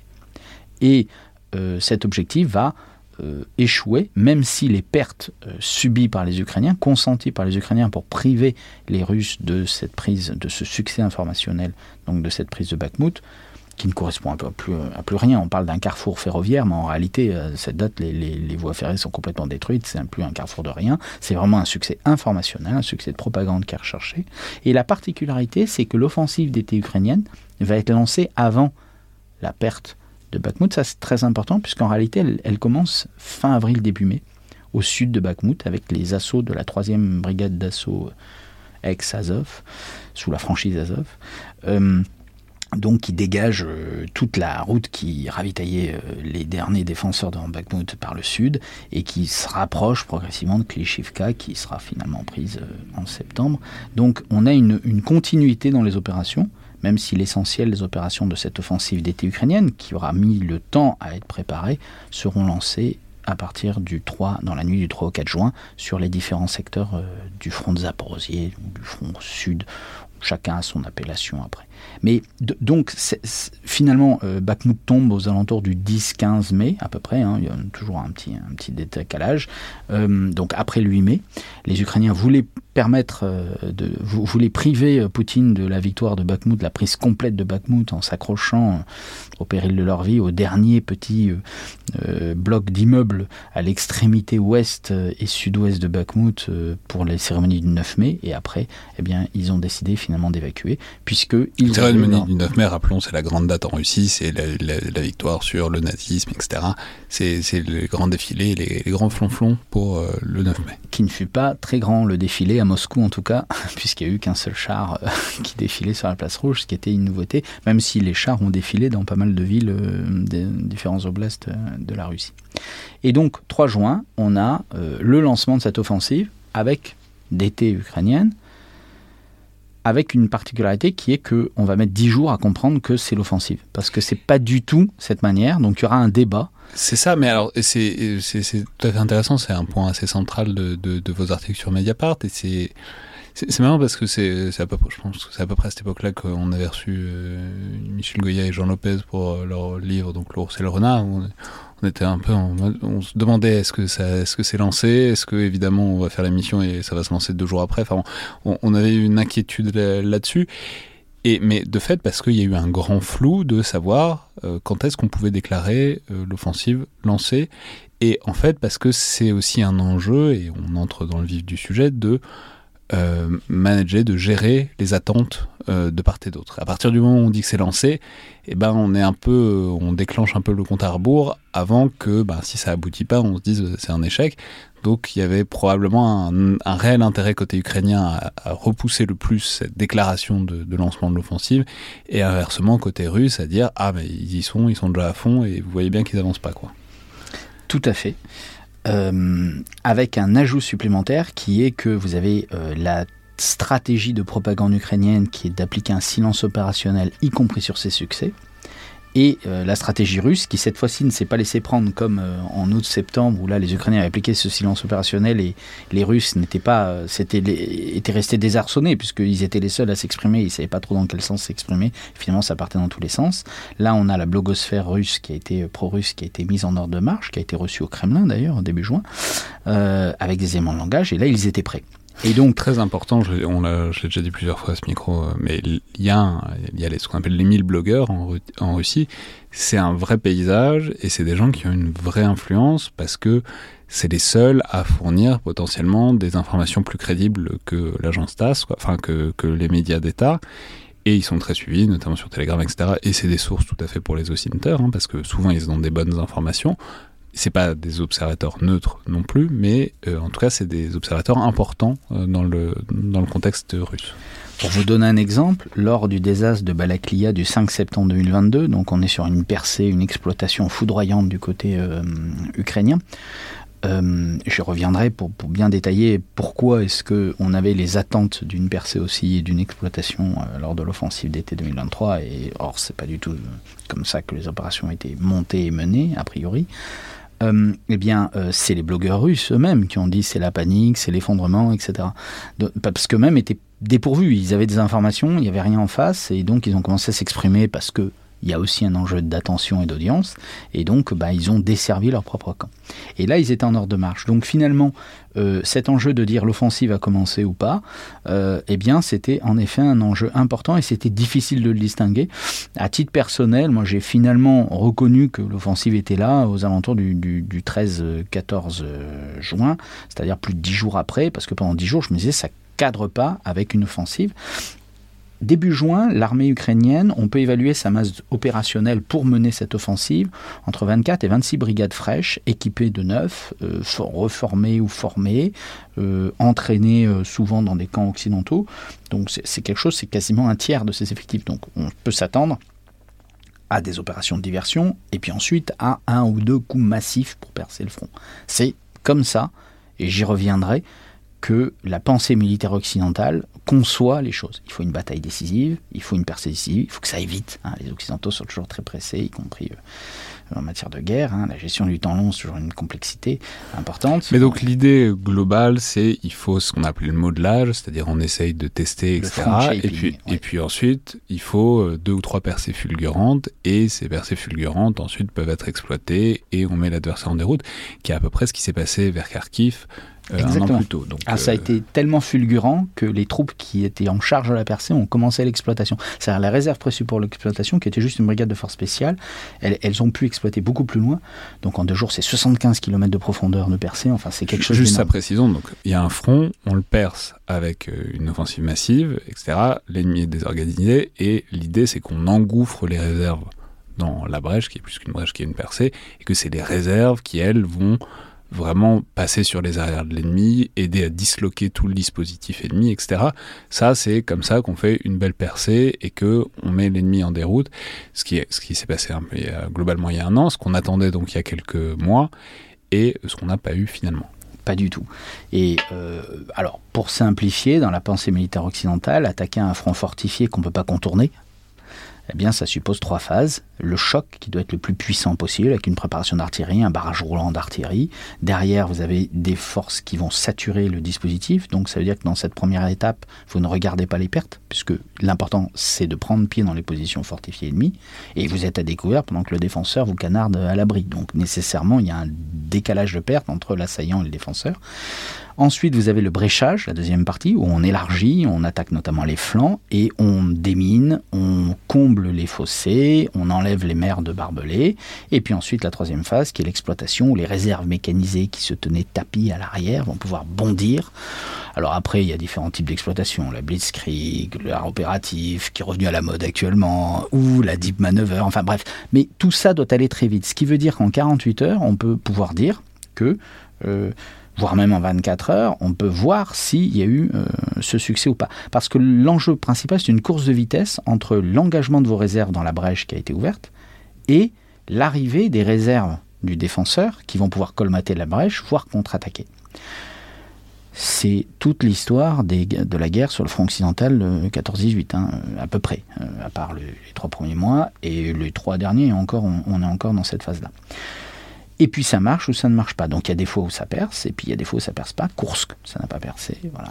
Donc, euh, la bataille de Kursk, c'est en 1943, c'est euh, l'immense offensive euh, allemande pour essayer de redonner un coup après la perte de Stalingrad, enfin la défaite de Stalingrad, et, et qui ne voilà ils, trouvent ils, ont finalement jamais trouvé la brèche à, Kursk. ils n'arrivent pas à trouver la brèche pour plusieurs raisons. La première, c'est que le défenseur a multiplié les lignes Aujourd'hui, le standard, c'est trois lignes de défense, c'est ce qu'ont fait les Russes. Donc en multipliant les lignes, vous multipliez la nécessité de faire phase 1, phase 2, avant de passer à la phase 3. C'est-à-dire qu'il faut euh, percer, choquer, puis euh, brécher, une première fois, une deuxième, une troisième fois, et donc ça laisse le temps aux réserves d'arriver. Et surtout, les soviétiques avaient positionné beaucoup de réserves, et ces réserves ont contre-attaqué. Euh, y compris en reminant derrière les avances euh, des, forces allemandes, qui avaient la puissance suffisante pour percer, puisqu'ils engageaient, alors pas trop les panthères, hein, les panthères c'est pas très bien passé, mais les tigres, les premiers chars tigres. Hein. donc avait le, là pour le coup la, protection et la puissance pour pouvoir percer, à condition de ne pas se heurter aux mines. Et bien là, on retrouve la même configuration. vous avez aussi, et, c'est un petit peu ce qui m'a permis de prendre du recul, parce que j'ai beaucoup travaillé sur la bataille d'Al Alamein, c'est la même problématique. On ne peut pas contourner. On a une position, alors là, c'était 7 km de profondeur. El Alamein, rappelons, cette fois c'est en 42, c'est sur le front euh, d'Afrique du Nord, et c'est la grande bataille qui fait la, la gloire du euh, général Montgomery, euh, notamment contre Rommel. Voilà, exactement. Et où justement, en réalité, Montgomery n'obtient pas de percée. Voilà. Et donc c'est en distinguant cela que je me suis rendu compte qu'il y avait peut-être des parallèles à établir avec ce qui se passe euh, actuellement en Ukraine. Alors ça vaut ce que ça vaut, mais euh, pour revenir sur la difficulté, au-delà de la difficulté d'identifier de, le début de l'offensive et la fin de l'offensive, il y a euh, plus prosaïquement un, travail aussi de, de se méfier de la réécriture, c'est-à-dire dans quelle mesure euh, l'explication, euh, l'analyse que j'ai aujourd'hui des opérations ne serait pas une réécriture qui ne correspond pas aux faits. Donc il faut aussi être très prudent par rapport à ça, parce que c'est facile de réécrire le récit en fonction de ce que l'on connaît, de ce que l'on a envie de voir. Voilà. Or, euh, Par ailleurs, c'est aussi très facile de coller une logique d'ensemble qui est celle de l'observateur à des choses où, à la guerre, il y a du hasard, il y a de la chance, il y a des choses pas prévisibles, il y a des choses. Euh, enfin bon, c'est pas pas une partie d'échec. En fait, il y a euh, il y a des choses imprévues, imprévisibles, et il faut pas faire de la téléologie en, en, histoire. C'est-à-dire, faut pas juger tout un processus à partir de son dénouement, parce que euh, si c'est si ça, on fait comme si tout s'enchaînait selon une logique causale implacable, ce qui n'est jamais le cas, notamment pas à la guerre. Il y a un arbre des causes. Voilà. Mais au-delà de la démarche téléologique, parce que nous ne connaissons pas le dénouement encore de cette offensive à l'heure où nous, en parlons. On peut le faire sur mais, segments mais, euh, mais euh, c'est surtout de plaquer ce que l'on a envie qu'il survienne et de réécrire euh, euh, en faveur d'un camp ou l'autre, là ça serait faire de militantisme, le, cycle d'opération auquel nous avons assisté. Alors j'ai quand même pour ma défense, par rapport à, l'analyse que je livre, un certain nombre de faits dont certains m'ont été donnés directement par les échanges que j'ai eu pu avoir sur le front avec des et puis des informations qui viennent d'ailleurs des deux camps. lorsque vous voulez attaquer pour percer, hein, pour faire cette percée décisive en trois phases, en, général, vous avez des flèches de direction. C'est-à-dire que vous devez prendre des positions, et soit vous avez des réserves, soit vous devez poursuivre le plus loin possible. Hein, puisque l'objectif, c'est d'en rentrer plus dans la profondeur du dispositif pour permettre ensuite de passer au bréchage. Ensuite, il faut aller vite. Et le soutien d'artillerie, c'est un soutien à la percée au bréchage. Donc c'est pas un, la contre-batterie batterie n'est pas prioritaire quand vous êtes à l'attaque. La contre-batterie, ça va être plutôt le défenseur qui va utiliser son artillerie pour euh, soutenir euh, les postes qui tiennent et puis surtout pour euh, contrebattre lorsqu'il a perdu le contact avec ses premières lignes parce que le choc a été suffisamment puissant pour ébranler son dispositif et notamment les communications et isoler les, les avant-postes. Et puis surtout, il faut un choc d'une grande puissance. Or, quelque part, le fait déjà de se poser la question de savoir quand est-ce qu'elle a commencé, ça montre qu'il n'y a pas eu de choc de grande puissance. Voilà. Et quand on regarde sur le terrain, vous avez une étude très intéressante qui est sortie sur le Rouzi, sur une petite partie des, un rapport sur euh, comment les Ukrainiens ont procédé pour prendre deux villages, Rivnopil et euh, Novdarivka. Donc on est dans le secteur euh, euh. Et on se rend compte que les attaques, c'est une compagnie renforcée. Alors, vous ne faites pas une percée d'un front, un bréchage avec une compagnie renforcée, c'est-à-dire deux à quatre léopards 5 euh, à 6 Bradley et 5 à 6 Max Pro, les MRAP, c'est-à-dire des véhicules qui sont surtout utiles contre les mines et les engins explosifs, mais qui sont pas super blindés, euh, pour, qui sont pas très bien blindés en tout cas pour, euh, pour le, un champ de bataille où la densité des missiles anti-chars de dernière génération est quand même très importante dans les deux camps. Donc euh, là, on a une attaque. Donc le 3 juin, on a trois compagnies renforcées, deux de la 47e brigade mécanisée, une de la 118e brigade territoriale qui a la particularité de tenir le front, donc elle faisait pas du tout partie de la masse de manœuvre, qui attaque deux villages, qui perdent 95% de leurs véhicules, mais qui parviennent hein, euh, à pied, euh, parce que les véhicules occidentaux qui ont été perdus et qui vont être largement filmés ont l'avantage de préserver, hein, ça fait partie des cahiers des charges, préserver la vie des hommes qui transportent, contrairement aux véhicules euh, de l'ancienne Union soviétique, en tout cas ils préservent plus, euh, eh bien euh, ils parviennent à prendre pied et ils se fortifient tout de suite. C'est-à-dire qu'ils ne cherchent pas à pousser plus en profondeur ou à faire venir des réserves, non, non, on se fortifie immédiatement. Autre exemple, j'ai parlé tout à l'heure de la troisième brigade d'assaut ex, enfin Azov, euh, au sud de Bakhmut, elle attaque dans les premières lignes, vous avez des sacs de ciment. En fait, ils prennent une position et ils la bétonnent. Et vous avez des plaintes de soldats russes qui disent c'est nous qui avons construit les retranchements, ils nous les prennent, et quand on contre-attaque, parce qu'on a l'ordre de contre-attaquer, ce qui est là, la règle classique face à une percée difficile, il faut rameuter les réserves et contre-attaquer le plus vite possible pour éventuellement empêcher le bréchage, voire même euh, euh, bloquer les réserves dans la brèche alors qu'elles sont. Ça, euh, c'est le principe de base. Il faut dire, on faut toujours contre-attaquer, il faut toujours essayer de ressaisir de l'initiative, parce que si on laisse dérouler une armée, ça fonctionne quand même assez bien, et si on laisse dérouler l'ennemi, il va forcément finir par accumuler de l'élan, et il va forcément... Donc l'idée, c'est littéralement, l'image qu'on emploie souvent, c'est de faire baisser la tête à l'ennemi, c'est-à-dire le forcer quand même à devoir euh, se défendre euh, et pas pouvoir euh, avancer en plein champ. Quoi. Et il perd son élan dans ces cas-là, et toutes les troupes qui sont derrière, qui doivent se être déployées ensuite, et eh ben, elles sont bloquées parce qu'à l'avant, ils sont, ils sont cloués au sol et ils sont soumis à une contre-attaque tactique. Eh bien, lorsqu'ils contre-attaquent, on, a, on constate, et ils nous disent, on a des témoignages qui disent, mais, mais ils ont changé les retranchements en une nuit. C'est-à-dire qu'en réalité, euh, quand vous voulez percer un dispositif défensif, donc faire phase 1, phase 2, phase 3, il faut le faire très vite. Vous partez pas avec des sacs de ciment et des, pioches et des pelles. Donc ça veut dire qu'ils cherchaient autre chose. Et euh, également, euh, les priorités de tir de l'artillerie ukrainienne ne sont pas du tout dans le schéma classique, dans l'orthodoxie d'un soutien d'artillerie à une percée décisive d'un front fortifié que l'on ne peut pas contourner. Puisque la priorité, c'est euh, alors d'abord les systèmes antiaériens, hein, qui sont vraiment prioritaires. Ensuite la contre-batterie, c'est-à-dire c'est l'artillerie adverse, on veut l'affaiblir. Donc on n'a pas le barrage roulant de préparation d'artillerie, on en a, on a un petit peu de préparation d'artillerie, mais avant l'avance des, compagnies, d'une compagnie isolée, voire moins. Au départ, ça se fait deux jours, donc ils perdent beaucoup de blindés, et puis après, ils le feront de nuit à pied par des infiltrations un peu à la manière d'ailleurs de Wagner euh, à Bakhmut, Soledar. Hein. On est sur des petits groupes, alors pas des ergs euh, assault hein, comme les, Russes, mais on est sur des petits groupes euh, de fantassins qui vont s'infiltrer en ouvrant un passage dans les mines, et puis ensuite qui vont prendre une position et qui ensuite attendent la contre-offensive avec des drones pour guider les tirs d'artillerie sur la contre-offensive. Et donc on se rend compte que je, donc je pense que ces éléments factuels-là, montre que la percée décisive telle qu'on la conçoit en trois jours, ou en deux jours, qui va réussir ou échouer, mais en une ou deux journées, le jour le plus long, on parlait hein, au début en mai, vous avez des articles en disant l'armée ukrainienne se prépare à son jour le plus long. Le débarquement de Normandie, c'est une attaque d'une position fortifiée, bon, depuis la mer sur le littoral, mais ça reste dans le même concept. Donc il a fallu euh, choquer euh, mon Monty débarque euh, sur compte 3 divisions, on est à 5 divisions plus 3 aéroportés, hein, alors qu'en face il y a 3 divisions plus une euh, blindée à Caen, dont le général est d'ailleurs pas là puisqu'il est allé en cachette voir les prostituées à Paris le soir du 5 juin, puisqu'on lui avait dit qu'il n'y aurait pas de débarquement. Donc en plus la 21e Panzer ne va pas pouvoir agir avant l'après-midi. pour la petite anecdote. et, donc, donc on, a, on a ce choc, cette puissance, où on ne regarde pas les pertes, sachant que le rapport de perte va se rééquilibrer, voire se déséquilibrer en défaveur du défenseur si la percée réussit, qu'on passe à l'exploitation et que là on va escadronner sur les arrières de l'ennemi et disloquer tout le dispositif.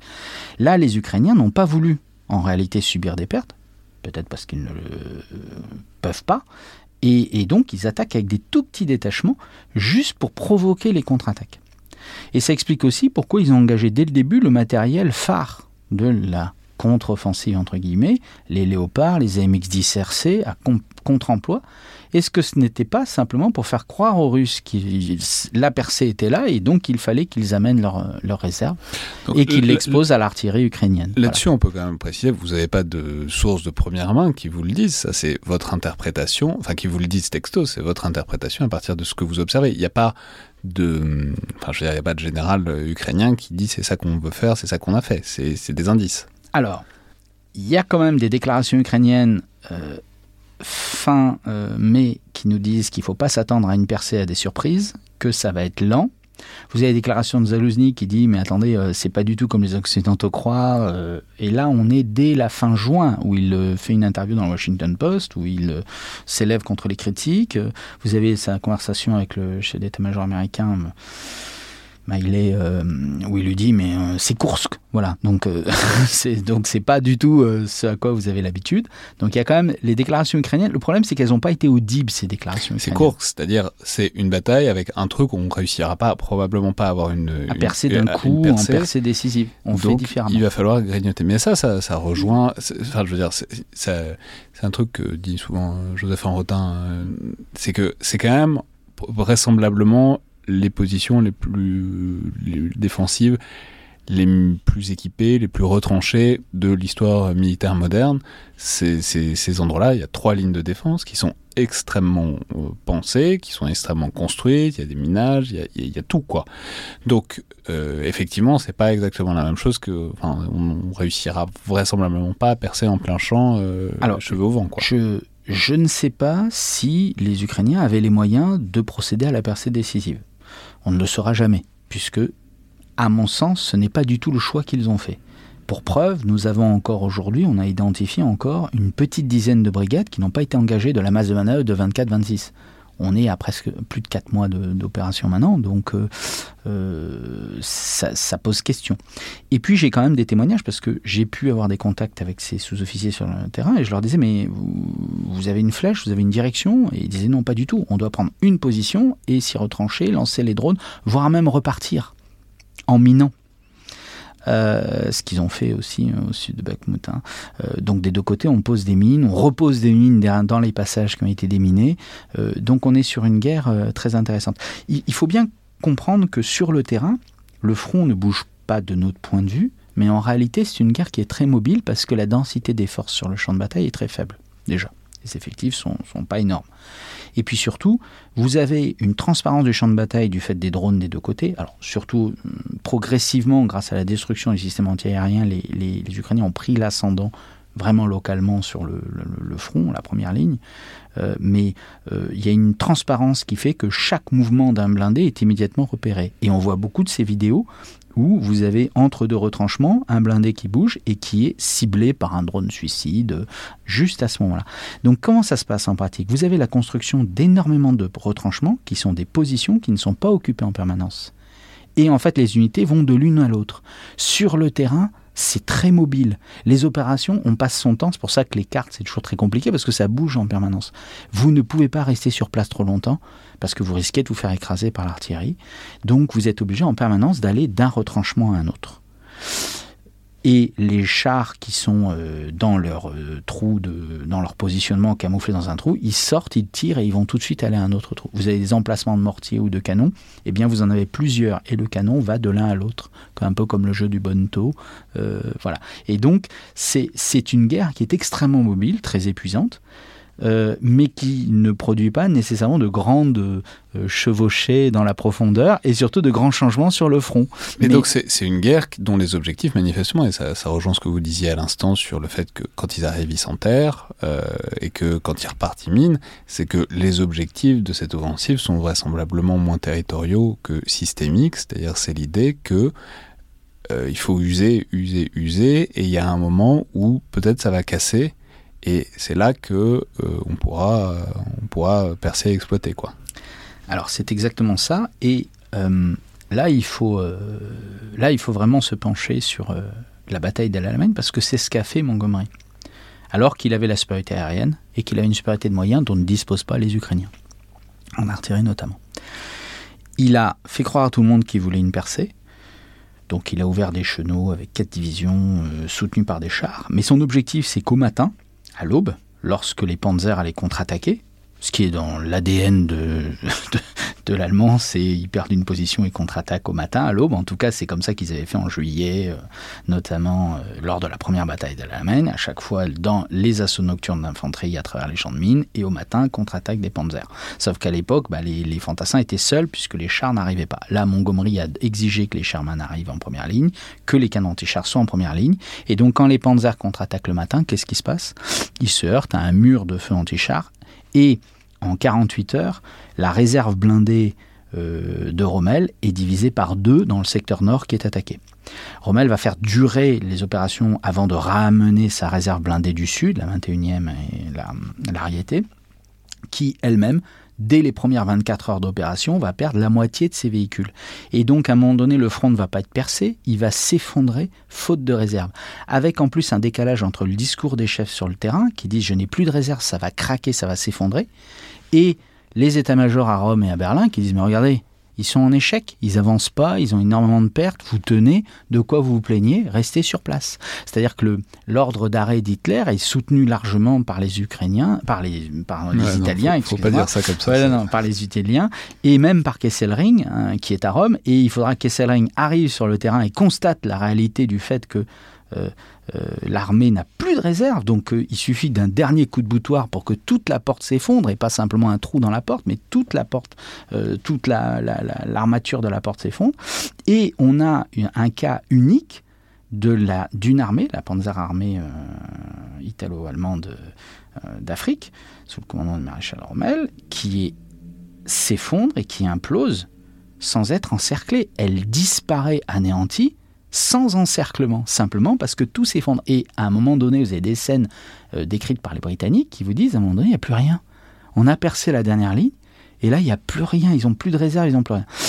Donc, en fait, pour cela, il faut créer, alors là, je vais reprendre une formule de Joseph Enrotin, un aspirateur, mais je rajoute un aspirateur broyeur des réserves ennemies.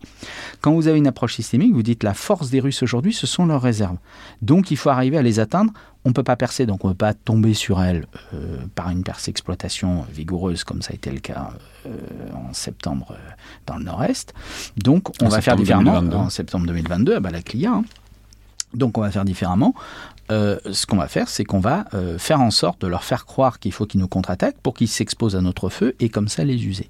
Et euh, dans, les chroniques que je suis en train d'écrire, alors ce ne sera pas un triptyque, il y en aura même quatre parce que c'est tellement... on a des phases successives du, de, la, de, la, pression ukrainienne. on a des phases successives qui sont marquées par les, niveaux de réserve mobilisés et jetés dans la bataille par les Russes. Première phase, vous avez les réserves tactiques qui, sont qui contre-attaquent en juin. Ensuite, vous avez les réserves d'armée et fin août, début septembre, les réserves stratégiques de tout le front, la 76e division aéroportée, qui était intacte depuis euh, la première phase de la campagne, donc en février-mars 2022, qui était en réserve à Lugansk et qui a été rameutée et engagée à Orikiv. Et à la place, elle est remplacée par des unités équipées de briques et de broc, donc on sort des. des, des, Ce que je veux dire, c'est que c'est intéressant le parallèle, et en même temps, il y a une grosse différence, c'est que à El Alamein, les Italiens et les Allemands, ils se battaient en Afrique du Nord. Donc pour euh, rameuter des réserves, c'était autrement plus, surtout dans une Méditerranée contestée, c'était autrement plus. Euh, voilà. Là, les Russes, ils ont démontré une certaine capacité à boucher les trous, alors en le faisant mal, en le faisant tantôt avec des Wagnerites, tantôt avec euh, des unités mal constituées, tantôt avec des conscrits. Enfin, mais en tout cas, ils savent boucher les trous parce que les distances sont pas énormes et du coup, ils réussissent à le faire, en tout cas avec relativement peu de préavis. C'est ça, peut-être ça la grande différence avec euh, l'Afrique du Nord. C'est une différence qui est énorme, même s'il y a cette perte de savoir-faire, cette dégradation de la qualité du matériel et de l'encadrement qui est euh, constante. Euh, mais vous avez une nouvelle armée euh, qui a été insérée euh, fin août dans le secteur de donc au centre, au nord de Bakhmut, hein, vraiment au centre, qui a permis de libérer des forces. Donc ils, injectent encore de la ressource humaine entre guillemets pour avoir des mots froids, alors que la réalité est malheureusement dramatique pour les hommes qui sont jetés comme ça sur le front. Mais ils injectent de la ressource et, surtout en face, il y a toujours, même si vous avez 1000 hommes mal armés, euh, il faut les obus pour les abattre et euh, le, flux de l'aide occidentale reste le point euh, central, le point de gravité central qui est attaqué par la Russie et que l'Ukraine cherche à préserver en permanence. Mais tout ça pour vous dire que, en attendant, la grille de lecture, à mon sens, la grille de lecture de la percée décisive sur l'opération, enfin sur l'offensive d'été ukrainienne n'est pas la bonne. C'est-à-dire que juger de l'échec ou du succès avec cette grille d'analyse-là euh, des opérations menées par les Ukrainiens, et donc constater cet échec, puisque de percée décisive il n'y a pas eu, euh, me paraît euh, inapproprié au regard des actions des acteurs telles qu'on peut les constater, affaire tout à fait humble aujourd'hui. Je, vais vous offrir deux autres grilles de, lecture possibles Quand est-ce qu'on pourra dire si cette offensive d'été est un échec ou un succès? On ne peut pas le dire aujourd'hui. Première, est-ce qu'il y aura un effondrement du front? Jusqu'à présent, il y a eu des effondrements locaux qui ont été conjurés par l'injection de réserves, mais là, à un moment donné, combien de temps encore ces réserves vont pouvoir être constituées? Et puis, euh, combien, est-ce que les, Ukrainiens vont pouvoir donner le dernier coup euh, alors qu'ils ont bien ébranlé euh, la porte pour qu'elle se dégonde complètement et pas simplement qu'il y ait un trou? Ou alors, et ça c'est je pense un autre élément, si on se met à la place de l'état-major ukrainien, compte tenu de ses moyens euh, et de la force des lignes défensives russes et du caractère important des réserves matérielles et humains, quel pourrait être son objectif intermédiaire? Euh, ça serait de conserver l'initiative l'hiver prochain, ce qu'il n'a pas pu faire, c'est-à-dire d'éviter de se retrouver dans la situation dans laquelle ils ont été en novembre. Et on le voit. C'est-à-dire essoufflé, obligé de Et obligé de laisser l'initiative euh, aux Russes et de, de subir une nouvelle offensive d'hiver russe. Vous savez, l'initiative, c'est une clé euh, de, lecture du conflit qui est assez intéressante. Il y a une lutte jusqu'à l'été 2022 où les Russes ont, ont dû l'abandonner. Les Ukrainiens l'ont saisi, ils en ont profité jusqu'au moment où ils ont été au bout de leur effort peut-être trop rapide. Alors ils ont eu des succès foudroyants, mais d'un autre côté, ils sont arrivés épuisés. Là, ils sont vraiment à l'économie. Songez que la brigade qui a lancé euh, le premier assaut euh, à côté de Rivnopil, la 47e, elle est toujours en ligne aujourd'hui. Parce que quand vous avez des assauts tous les 10 jours d'une compagnie, même avec des brigades de 3-4 bataillons, vous pouvez tenir comme ça avec les roulements, les reconstitutions. Ben, on est vraiment sur un marathon et pas une course de vitesse. Le, vrai enjeu pour les Ukrainiens, pour les stratèges ukrainiens, c'est novembre 2024. Et le deuxième enjeu, c'est de limiter au maximum les pertes humaines qui sont terribles. Pourquoi novembre 2024 parce que c'est là où ils risquent réellement de perdre le soutien euh, américain en fonction de l'élection présidentielle. Donc ils ont jusqu'au novembre 2024 pour apporter des victoires foudroyantes. Ils n'étaient pas tenus de le faire cet été et ils n'ont pas arrêté de nous le dire, sauf que leur discours n'a pas été lisible, n'a pas été audible d'une part parce que vous avez les actions informationnelles russes qui très tôt ont dit ils cherchent la percée, on a eu ces cartes avec ces grandes flèches vers le sud, vers la mer d'Azov. Et c'est vrai que c'est logique. Je, recommande d'aller voir donc, vos articles sur Mediapart. Je mettrai évidemment les liens euh, mais bon, c'est réservé aux abonnés Mediapart quand même, mais c'est, oui, des grosses flèches de, euh, enfin, comme si c'était donc un plan de l'état-major ukrainien qui projetait d'arriver sans coup ferré en quelques semaines directement jusqu'au rivage de la mer de, la, de, Mariupol, euh, voilà, donc, donc c'est, et puis c'est logique, ils s'attaquent sur le front sud, on voit bien que c'est un couloir, il suffit de couper le cordon terrestre entre la Crimée et, le Donbass. Juste, ils ont un peu prêté le flanc, j'ai le souvenir d'une interview de Zaloujny où il parle de l'importance de Melitopol, de prendre Melitopol par exemple, qui est vraiment proche du rivage, parce qu'il dit à partir de là, en fait, tout, tout jusqu'à la Crimée est à portée des missiles. Enfin bon, bref, c'est pas c'est pas que un pur un pur fantasme des Russes, etc. Vous avez actuellement un article du Monde où euh, des responsables de la présidence, donc des porte-parole euh, de la présidence euh, ukrainienne, font leur mea culpa en disant on a on a on, on a prêté le flanc à ça, c'est-à-dire qu'on a fait trop de euh, on, a laissé trop, on a trop parlé de la contre-offensive, vous allez voir ce que vous allez voir, mais là à l'époque c'était nécessaire pour tenir à Bakhmut et motiver les, derniers défenseurs de Bakhmut et, la population ukrainienne qui voyait la ville progressivement se faire grignoter par euh, les, mercenaires Wagner et les troupes aéroportées. Mais, mais au-delà de ça, ce discours était de toute façon inaudible pour deux raisons. La première, c'est que par ailleurs, vous aviez toujours le discours notre objectif but de guerre, c'est la libération de tout le territoire. Donc la métrique du nombre de kilomètres carrés libérés reste un critère global stratégique. Et c'est sûr qu'ils ne pouvaient pas dire le contraire, alors qu'ils sont sous pression en permanence d'un certain nombre de, chancelleries et qui augmentent d'ailleurs pour leur dire est-ce que vous pouvez pas faire quelques concessions pour calmer Poutine et mettre fin à ce conflit? Et puis de toute façon, il était inaudible parce que après ce qu'ils nous ont montré en septembre 2022, tout le monde espérait euh, une victoire rapide, foudroyante et à nouveau. Et, donc, les Russes ont réussi à retourner l'espoir sincère des soutiens de l'Ukraine dans une victoire rapide contre les Ukrainiens. Et c'est un vrai succès informationnel de la part de la Russie qui s'est appuyé également, et ça on pourrait l'évoquer, sur le substrat de la pensée militaire occidentale qui ne voit la, euh, enfin, attaquer une position fortifiée en Occident, c'est euh, je dis Occident, c'est post-Napoléon, donc Clausewitz, prussien et américain. Euh, donc c'est nécessairement la percée décisive. La guerre d'attrition, c'est pas bien. Euh, voilà. Donc c'est alors que vous avez d'autres pensées militaires qui conçoivent le temps comme un allié et pas comme une contrainte qu'il faut conjurer en allant le plus vite possible. Et donc ça aussi, moi le premier, ça a déformé notre vision. Et vous avez encore aujourd'hui des analystes qui sont encore en train de dire euh, euh, c'est un échec euh, parce qu'il n'y a pas eu de percée décisive, alors qu'il n'y a pas eu de percée décisive, ce qui est vrai simplement parce que ça n'a pas été cherché, recherché selon en tout cas l'orthodoxie et les canons de, de, de l'art militaire.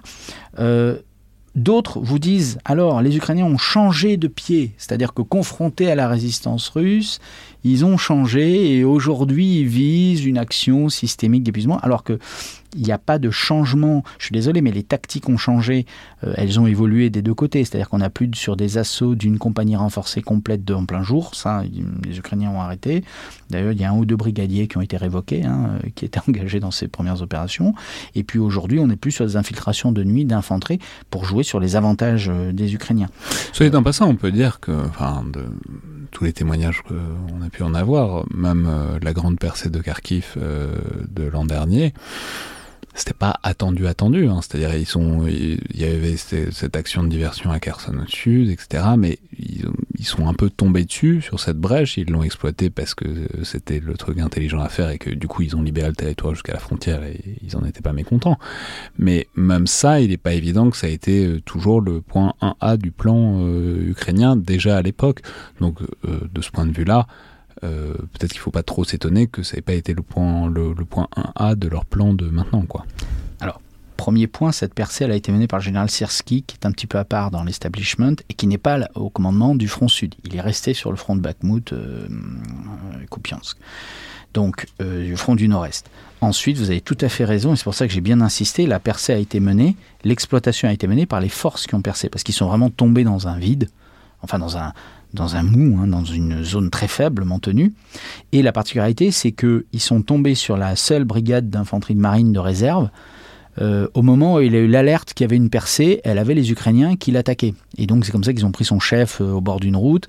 Donc ils ont et l'exploitation dans la profondeur, c'est faite par des forces spéciales qui sont les plus rapides à mobiliser, à engager avec des, véhicules très légers. Donc on n'est pas du tout, euh, on est sur, je pense qu'on est sur, on peut le dire, sur une, exploitation d'opportunités plus que sur un plan conçu.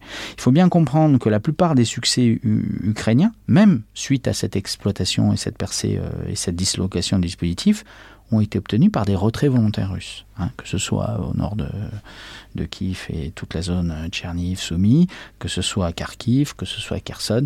Donc en réalité, l'idée des stratèges ukrainiens, c'est de placer le commandement russe dans, une position telle qu'il ne puisse plus faire autre chose que de dire on doit échanger du temps contre de l'espace, donc lâcher du terrain pour euh, reconstituer quelque chose. Sauf qu'il se heurte aujourd'hui à deux euh, faits euh, nouveaux. Le premier, c'est que Poutine, qui a concédé un certain nombre de reculs, on a l'impression aujourd'hui qu'il n'en a plus du, qu'il n'en concède plus aucun. Euh, voilà. Bon, alors est-ce qu'il regrette euh, les, autorisations qu'il avait données, puisque c'est Poutine vraiment qui est à la manœuvre. Hein. Euh, il tient vraiment en reine courte et il s'immisce y compris dans les décisions tactiques. Et puis la deuxième chose, c'est que un recul, là pour le coup, on va reprendre cette carte du couloir du front sud. ils vont pas pouvoir reculer longtemps parce que derrière il y a la mer. Donc aujourd'hui, on n'est pas sur des saillants euh, d'eau à un fleuve qu'on peut évacuer pour se reformer sur le fleuve. Là, s'ils lâchent les hauteurs... c'est ce qu'ils ont fait à Kherson, évidemment. Voilà, par exemple. Ou euh, euh, dans le nord-est, quand ils ont évacué Kupiansk, donc le, le Skil, il y avait les Arebets, derrière il y a Svatov, et vous avez encore une autre rivière dans le sens nord-sud, donc qui barre la progression encore derrière, derrière Svatov. Donc là, euh, c'est un peu plus compliqué parce que euh, actuellement, nous sommes euh, dans des combats sur les dernières grandes hauteurs, donc Kivka, je vais essayer de le dire correctement. Je, je, Euh, je le c'est plus déjà vous êtes visiblement pas russophone à la base, Non. mais surtout vous faites ça depuis tout à l'heure sans note, je Ouais. peux le signaler aux auditeurs. Donc euh, je, enfin, je, suis déjà très impressionné par euh, le fait que vous ayez tous les bleds euh, à peu près en tête. Alors oui, ce sont des en plus ce sont vraiment des petits hameaux, mais bon, on s'est souvent battu sur des petits hameaux qui ont eu leur, qui sont devenus célèbres parce que c'était des enjeux clés à un moment d'une bataille. Mais El Alamein par exemple, c'est même pas un, un hameau, c'est un point de ravitaillement d'eau pour les locomotives qui font la liaison entre Alexandrie et Mersematron. Donc c'est rien. Voilà, il y a un bâtiment avec une petite gare et puis c'est tout. Euh, le, le- le- donc là, on est sur les dernières hauteurs à plus de 150 mètres au-dessus de la mer. Après, il y a encore quelques hauteurs sur la route vers Tokmak, mais sinon, c'est une grande plaine. Voilà. Donc, euh, il n'y a plus rien après. Donc, en effet, euh, on comprend pourquoi les Russes s'y accrochent et n'ont pas peut-être trop de choix que de continuer à tenir tout en reformant d'autres lignes. Parce que je vous ai dit que le combat était très mobile, mais également on parle de trois lignes de fortification. En réalité, c'est une seule qui est mêlée, c'est-à-dire que vous avez euh, des champs de mines qui ne sont pas devant des retranchements, mais les retranchements qui sont vraiment au milieu des champs de mines. Euh, sur les rares couverts, donc ce, sont des zones qui sont très euh, agricoles, hein. Et donc vous avez des haies avec des routes bordées d'arbres, qui ont été progressivement rasés par l'artillerie, mais au départ c'est, là où se cachent les petites équipes euh, russes euh, très mobiles euh, qui ont des missiles anti-chars portables, et c'est là où se cachent aussi, sont embossés les, canons, les, tanks russes en défense. Donc vous avez des petits, des villages, des petits hameaux, et surtout ce sont les dernières hauteurs. Et en réalité, donc vous avez ces champs de mines qui sont en avant et en arrière des retranchements et qui ne sont pas devant les retranchements. Et qui sont, les retranchements sont vraiment au milieu d'une mer de mines, vraiment à la manière du front d'El Alamein en réalité. Donc ça nécessite des moyens de déminage euh, dont ne disposaient pas d'ailleurs euh, les Ukrainiens nécessairement euh, compte tenu de, l'ampleur du front. Hein, le, vrai sujet, ce sont les réserves. hein, c'est un vrai enjeu, c'est-à-dire que qui aura les derniers moyens à engager? Là, aujourd'hui, les Ukrainiens ont engagé des réserves importantes, euh, avec notamment la seule brigade équipée de Challenger, par exemple, qui est engagée à Verbové, euh, donc toujours dans la zone de d'Orikiv. Euh, les Russes ont engagé leurs réserves stratégiques, la dernière importante. Ils ont retiré des réserves d'autres secteurs du front. On a euh, euh, la 48e armée euh, sur le Dnipre à Kherson qui a été dépouillée de sa réserve, c'était la 7e division aéroportée, qui a été engagée à Orikiv euh, donc en août. On a aussi les réserves donc à Luhansk et la réserve stratégique de tout le front qui a été engagée. Donc si les Ukrainiens sont capables, c'est pas sûr, de continuer à produire cet effort, comment est-ce que les Russes vont pouvoir euh, s'organiser et continuer, sachant que les Russes restent dans une défense très active euh, de contre-attaques systématiques pour l'instant, même si a priori les contre-attaques se sont réduites aussi. Là, ce sont aussi des témoignages euh, que j'ai eu de, gens qui disent qu'ils euh, voilà, ils ont évolué et justement maintenant ils n'attaquent plus. Ils ne font que tenir et puis ensuite se replier, donc une défense pas à pas. S'ils avaient fait ça depuis le début, ils n'auraient pas été obligés, contraints d'engager leurs réserves puisque leurs unités auraient été moins usées par ces contre-attaques systématiques.